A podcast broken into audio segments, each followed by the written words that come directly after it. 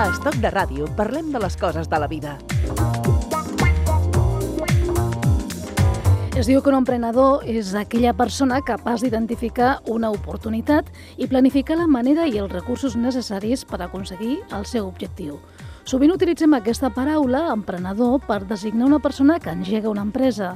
D'això en sap molt l'empresària, l'emprenedora Mireia Mir, que va ser fundadora del web parabebes.com. Mireia, benvinguda. Moltes gràcies. Emprenedora i mare de tres fills. Els tres projectes més importants, segur, no? Sense cap mena de dubte. Sí, sí, sí. Són el més important que m'ha passat a la vida i, i la veritat és que això ha fet que en diverses ocasions durant la meva carrera professional m'hagi replantejat uh, si, si estava fent el que volia, no? si estava dedicant prou temps als meus fills que en el fons és amb qui volia estar no? I, i, i dedicar el temps que es mereixen. Així que ja us dic, en dues ocasions concretament m'he replantejat la meva vida professional i la última molt recentment, fa uns mesos, i arrel d'això estic emprenent un projecte nou que el que m'agrada d'aquest nou projecte és que em permetrà uh, manar jo sobre, sobre la meva agenda. Mm. El que passa que, clar, eh, això, fer compatible aquestes tres activitats fàcil no deu ser.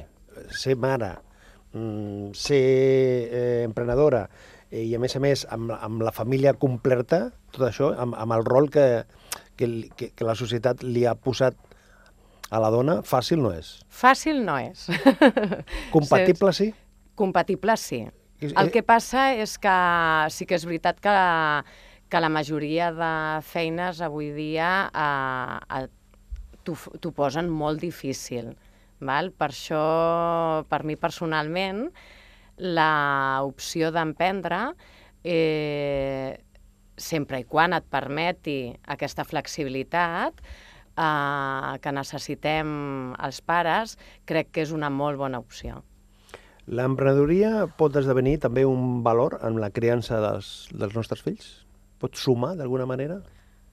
Sí, estic convençuda de que, de que suma perquè al final eh, el fet de que els fills puguin viure en primera persona eh, que el seu pare o la seva mare són emprenedors, ja sigui perquè han muntat la seva pròpia empresa o un petit negoci o treballen com a freelance eh, o porten una fundació, vull dir, però al final eh, viure a casa el, aquest esperit emprenedor crec que els educa en valors que són molt importants pel seu, per, per, per la seva vida, no? com el sentit de la responsabilitat, de l'esforç, d'aquesta satisfacció de la feina ben feta, de marcar-te reptes a la vida, no? i no anar, bueno, eh, vaig per aquí perquè ara toca anar per aquí, no? sense replantejar-te uh, cap a on vols anar a la vida, què vols pel teu futur. I, i crec que, que aquest esperit emprenedor també porta uh, acompanyat un valor que per mi és molt important, que és l'optimisme. L'optimisme? Sí. Sí, clar, sí. sense optimisme no... Sí. O sigui, sense optimisme a la vida anem malament, però si a més a més eh, poses en marxa una, una iniciativa on tu ets el motor, no? Sí, doncs no podem veure sempre l'ampolla mig buida, l'hem de veure mig plena, no? I l'originalitat. Sí, no? sí. La reflexió que feia la Mireia et condueix també a pensar que aquests valors de fes coses, no? Sí. No esperant l'aprovació no? o la nota que l'adult corresponent et doni, fes coses, t'has d'atrevir a fer coses ori originals teves, no? Sí. Et fa també especial. Exacte, exacte. Sí, sí, sí, sí. Així que, per mi, bueno, només puc veure coses positives davant Mireia, i com es concreta, com es desplega aquest eh, valor de l'emprenedoria en la criança diària a casa? Què pots fer? Tant de, bo, tant de bo tingués jo la resposta. Amb tres fills... no, a veure... Uh, la teoria me la sé. Després, a casa, al dia a dia, doncs, uh, uh, bueno, eh, uh, tots intentem fer-ho el millor possible, no? Però sí que hi ha alguna que és uh, per mi molt, molt evident, que és uh, l'exemple. Val? O sigui, no podem pretendre que els nostres fills actuïn d'una determinada manera si, si nosaltres no ho fem. No podem pretendre que ells llegeixin si a casa els pares no llegim, per exemple. No? Doncs eh, eh, l'emprenedoria a casa jo crec que comença per l'exemple. Val? Després, eh, per descomptat, que podem ajudar els fills a, a agafar responsabilitats des de ben petits, a, a guanyar en autonomia i jo per això eh, recomano una eina molt senzilla, però que a nosaltres ens ajuda a casa, que és la taula de responsabilitats de Montessori. Nosaltres la tenim penjada a la nevera de casa, fins i tot per allò que, no, per si de cas se'ns oblida, i què fa? Que eh, amb aquesta taula el que tens són una sèrie de tasques eh, que, que necessiten fer-se cada dia a casa, no? com per a taula, eh, buidar el rentaplats, anar a buscar el pa, etc etc. I tens una taula amb tota una sèrie de, de tasques de casa i classificades per edats. Ah, amb la qual tu pots veure que te n'adones doncs, que, per exemple, uh, un nen de 4 anys ja es pot fer el llit. Segur. Segur. Sí? Quedarà millor o pitjor? Clar que no quedarà perfecte. No has de tenir por però... a assignar responsabilitats, Exacte. tot i l'edat que Ens hem de llançar, ens hem de llançar a anar assignant responsabilitats des de ben petits. I llavors, doncs, un nen de 4 anys, com us deia, doncs, pot fer-se el llit, Uh, pot portar els gots a taula, els coberts... Ai, ai, ai, que no agafi un ganivet... No passa res. Que un dia es trenca un got, doncs, bueno, l'haurem de recollir. També se'ns trenca a les persones grans. Però no hem de tenir por d'anar assignant responsabilitats a mesura que van creixent, no? Als 6-7 anys, doncs, buidar el rentaplats o pelar unes patates. Als 8-9, parar i desparar taula a enviar-lo per descomptat a comprar el pa, etc. No? Llavors, anar assignant a, a, a aquestes tasques a mesura que van creixent, això els dona, primer, un sentit de la responsabilitat, els dona autonomia i, i, i els fa espavilats en definitiva. Parlem de Montessori, que és una de les pedagogues que va revolucionar, una, una, una pedagoga it, italiana que va revolucionar encara els, els valors que defensava Montessori són Estan... vigents. I tant, i tant.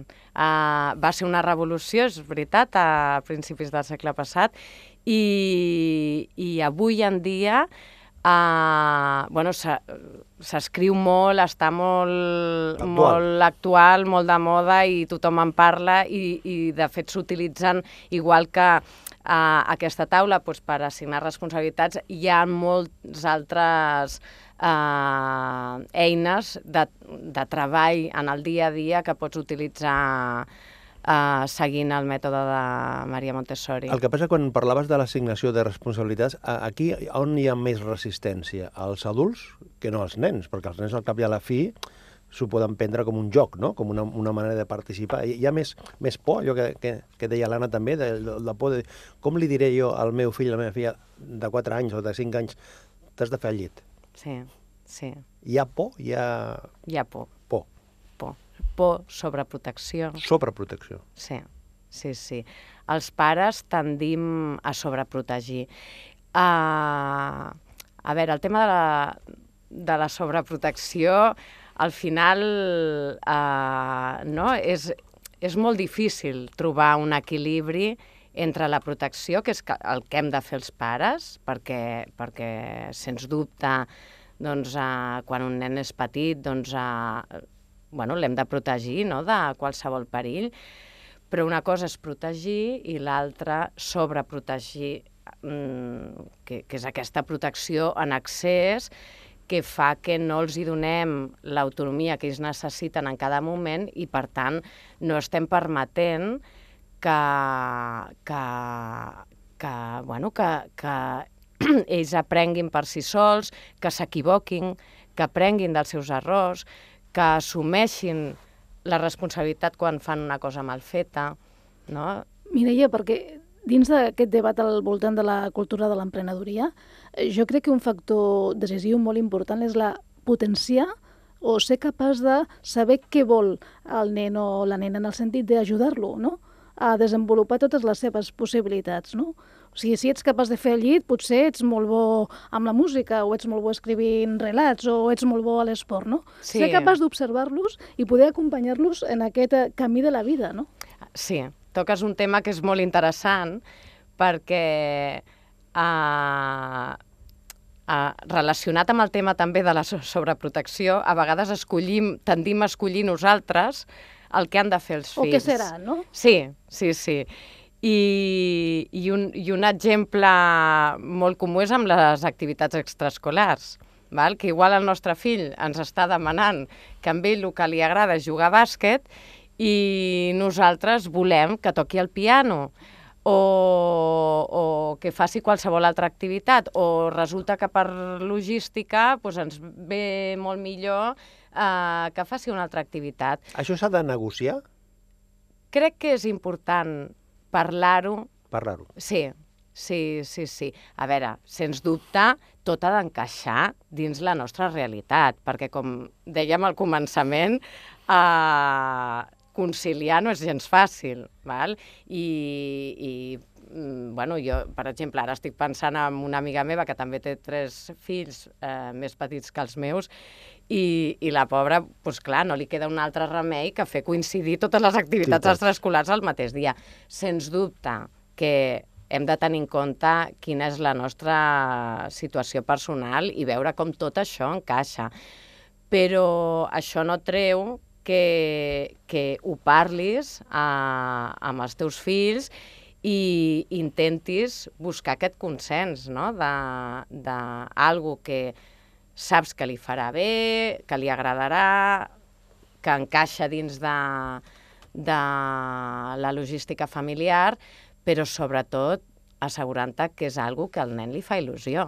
I aquesta manera de contemplar la vida, entre, entre cometes, aquesta filosofia, les escoles la incorporen? Perquè, clar, una, una, clar la, la formació, l'educació és de la família i el col·le. Però, clar, de vegades són vides paral·leles, no? Mm. Això És, de, és de tots, és de tots, al carrer també. Sí. Al carrer també. Uh, a veure, sí, les escoles ho contemplen. El que passa és que mm, la realitat a, a, actual és que tenim un model educatiu obsolet uh, i llavors, uh, afortunadament, hi ha iniciatives molt interessants uh, i molt orientades a preparar els nens per la realitat laboral que es trobaran el dia de demà, i no només laboral, sinó de vida, no? Uh, però, però sí que és veritat que o canvia el nostre model educatiu o, o ens quedarem enrere, no?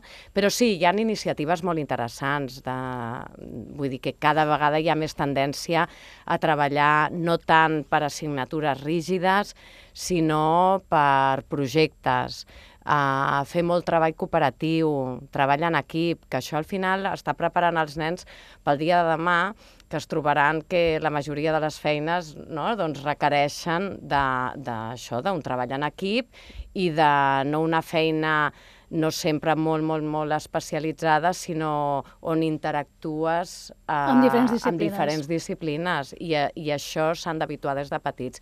I a l'escola, afortunadament, ja estan treballant. Parlant d'educació, d'emprenedoria, amb la Mireia Mir.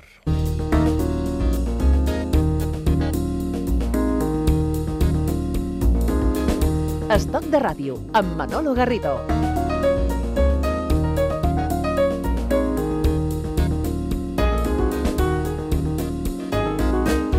Reprenem el fil amb la Mireia sobre l'emprenedoria a les classes. A les aules és veritat que les classes magistrals, les tradicionals classes magistrals, estan donant pas a una feina molt més cooperativa entre els infants i els adolescents. Es treballa e- molt més en equip, la recerca de projectes d'investigació són l'objectiu final a les diferents assignatures, però què més s'hauria de fer? Alguns centres ja han incorporat l'assignatura d'emprenedoria. Són excepcions, són anècdotes, però és veritat que cada cop no, els claustres, els docents, els Sí. pares, les mares, estem més interessats. Sí, sí, sí, sí.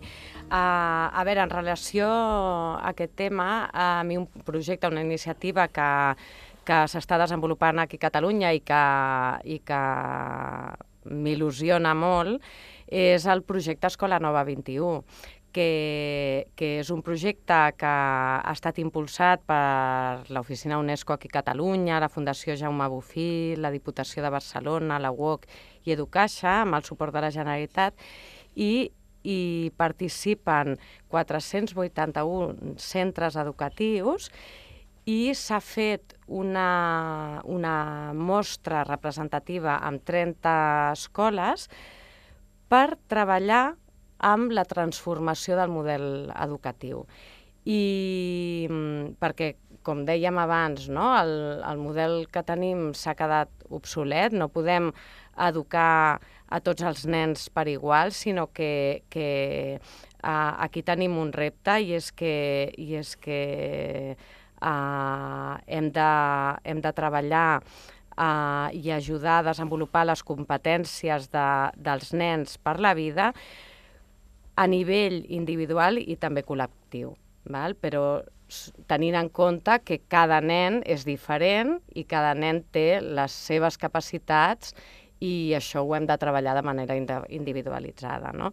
Llavors, eh, aquest projecte, que dura tres anys, doncs eh, s'està treballant amb, amb aquesta mostra representativa i d'aquí sortiran tota una sèrie d'accions, segons el, eh, el, el, el que s'ha anat provant en aquests centres, que permetrà proposar accions de transformació a nivell educatiu. No? Per tant, pot ser una eina molt potent. I mm, què s'està treballant? Doncs s'està potenciant molt més tot el que és la feina, el treball per projectes, com dèiem abans, i, mm, i el, el ajudar els nens a posar eh, els recursos per, perquè els nens desenvolupin aquelles habilitats i competències que necess necessitaran per, per la vida i per, i per la seva feina no? el, el dia de demà. Això a mi em sembla superimportant perquè no sé si som prou conscients que, que vull dir, allò que ens van explicar quan nosaltres estudiàvem de que tra treballar 30-40 anys en una empresa i per després jubilar-te, això ja ens en podem oblidar. Vull dir, eh, vaja, jo quan estava a la universitat el meu pare ja em deia que m'oblidés de, de la pensió, que vull dir, el pla de pensions ens l'hauríem de construir nosaltres, no? I d'això ja fa uns quants anys, no? Vull dir que, que és una realitat que, que les feines ja no són per sempre, que, a més a més, a, quin, a, a partir d'una determinada edat eh, doncs, bueno, eh, serà molt comú o és molt comú veure que directius acaben sortint de les empreses i s'han de reinventar, buscar la vida, treballar com a freelance o muntar el seu propi negoci. Això és una realitat avui en dia. També és una realitat que eh, hi ha estudis que diuen que d'aquí 10 anys als Estats Units ja hi hauran més freelance que persones empleades treballant per tercers i bueno, que trigarà una mica més en arribar aquí, això, però, però vull dir que és la tendència i, i davant d'això eh, crec que el que hem de fer és ajudar els nens a que desenvolupin habilitats, competències que els permeti el dia de demà a ser persones amb iniciativa, emprenedores i que puguin bueno, doncs, a, anar per la vida a, a dirigint ja sigui el seu propi negoci o, o treballant com a freelance. No? És a dir, eh, impulsar des de l'inici la mm, posada en marxa de nous lideratges, no? O sigui, que, que la gent des de, des de ben petit eh, assumi, que, que, assumeix que la, el seu camí a la vida eh, depèn en bona mesura d'ell, del sí. que ell determini, no del que es trobarà. Ningú li trucarà a la porta, bueno, ningú, que és, no, no és fàcil que algú li truqui la, a la porta per, per fer-li un plantejament eh, professional, sinó que has, has, de, has de ser tu el que comences, el que posis en marxa aquest nou projecte, has, Correcte, has d'estar sí. treballant amb aquest registre. Sí, jo crec que sí. Sí, sí. Però que no tots podrem ser empresaris. Clar, eh, És a dir, eh, treballaràs sí, per a tercers, hi sí, haurà però un de la població que Només hi haurà a tercers. No, no, no. Jo he dit... Pregunto. No, no, no. Jo, jo el que dic és que uh, d'aquí uns anys ja diuen que en 10 anys, el 2027, al, als Estats Units, el número de persones que treballaran com a freelance serà més alt que el de persones treballant per tercers. Per descon... A veure, uh, al final, un freelance no, no és un Un empresari, però sí que és una persona mm, que ha de ser mínimament emprenedora, que ha de tenir iniciativa, que ha d'anar a buscar clients, perquè normalment el freelance no treballa per un sol client, sinó que té diversos clients, però també és una persona que gaudeix de certa llibertat, mm, té una feina que li permet treballar des d'on vol, vull dir que això també Uh, diuen que, bueno, que hi haurà molta competència entre les ciutats, no? perquè la ciut uh, el, si, si una persona freelance pot decidir on vol viure, doncs al final les ciutats competiran pel talent. No? Per això és necessària aquesta formació des del minut 1, eh? Sí. amb, amb aquesta perspectiva eh, de, de formar-te per trobar-te amb, amb aquesta realitat, perquè Sí. les iniciatives han de partir de tu, no? sobretot Sí. de, de tu. Clar, la gent que estigui escoltant la ràdio ara diu, jo tinc un fill eh, que té 10 anys o 12 anys, o, té, o tinc un fill que té que 22. Anem tard amb moltes coses, és a dir, des de la Espero família, que no. és a dir, des de la família que es pot eh, eh, posar en marxa, com es pot modular, com es pot apro apropar aquesta manera d'iniciar-se. Crec que... mm, Crec que, a veure, dependrà de l'edat, però, per exemple, jo si tingués un fill de 22 anys, eh, per exemple, sí que li recomanaria que fes, eh, que es busqués alguna feina que, que de perfil comercial, val? perquè jo amb els anys el que m'he adonat és que l'experiència comercial serveix per tot. I doncs pot ser un exemple d'algú que els pot ajudar a agafar experiència pel dia de demà, no? Sens dubte, jo crec que hi han dues coses que els nens han d'aprendre, que són l'anglès i a programar. O sigui, això per mi també és fonamental. I una de les últimes reflexions que m'agradaria poder abordar amb la Mireia Mir, hem d'entendre llavors que l'emprenedoria no només s'ha de vincular a la creació d'una empresa o vincular-ho únicament a un model de negoci. És a dir, l'emprenedoria també la podem trobar a la nostra vida. Des- Una persona capaç de crear una ONG o capaç de ser molt actiu al seu barri o d'introduir elements novedosos en la seva dinàmica familiar. Sí, per descomptat, sí, sí, sí. Uh, al final la iniciativa és la capacitat per, per Per fer crear, coses. per fer coses, no? Llavors, des de ben petits, uh, coses tan senzilles com animar els nostres fills Uh, escolta, que és l'aniversari del teu germà o del teu pare, doncs vinga, va, per què no li fas uh, una manualitat, una sorpresa, no? Fes-li un dibuix. Vull dir, comença per aquestes petites coses tan quotidianes, no? Acabem amb una cançó que va fer la Rosana fa un temps, que es diu Sin miedo. Fantàstic. Perquè Aquesta és la, la perspectiva, no? Sí. Anar per la vida sense por, Sí. sense por, de cap mena. Mireia Mir, gràcies per compartir aquesta estona, fins la propera. Moltes gràcies per convidar-me. Haciendo a cada paso lo mejor de lo vivido. Mejor vivir sin miedo, sin miedo. Lo malo se nos va volviendo bueno. Las calles se confunden con el cielo y nos hacemos aves sobrevolando el suelo así sin miedo. Si quieres las estrellas, vuelco el cielo. No hay sueños imposibles ni tan lejos. Si somos como niños, sin miedo a la locura, sin miedo a sonreír, sin miedo sientes que la suerte está contigo. Jugando con los duendes, abrigándote el camino, haciendo cada paso lo mejor de lo vivido.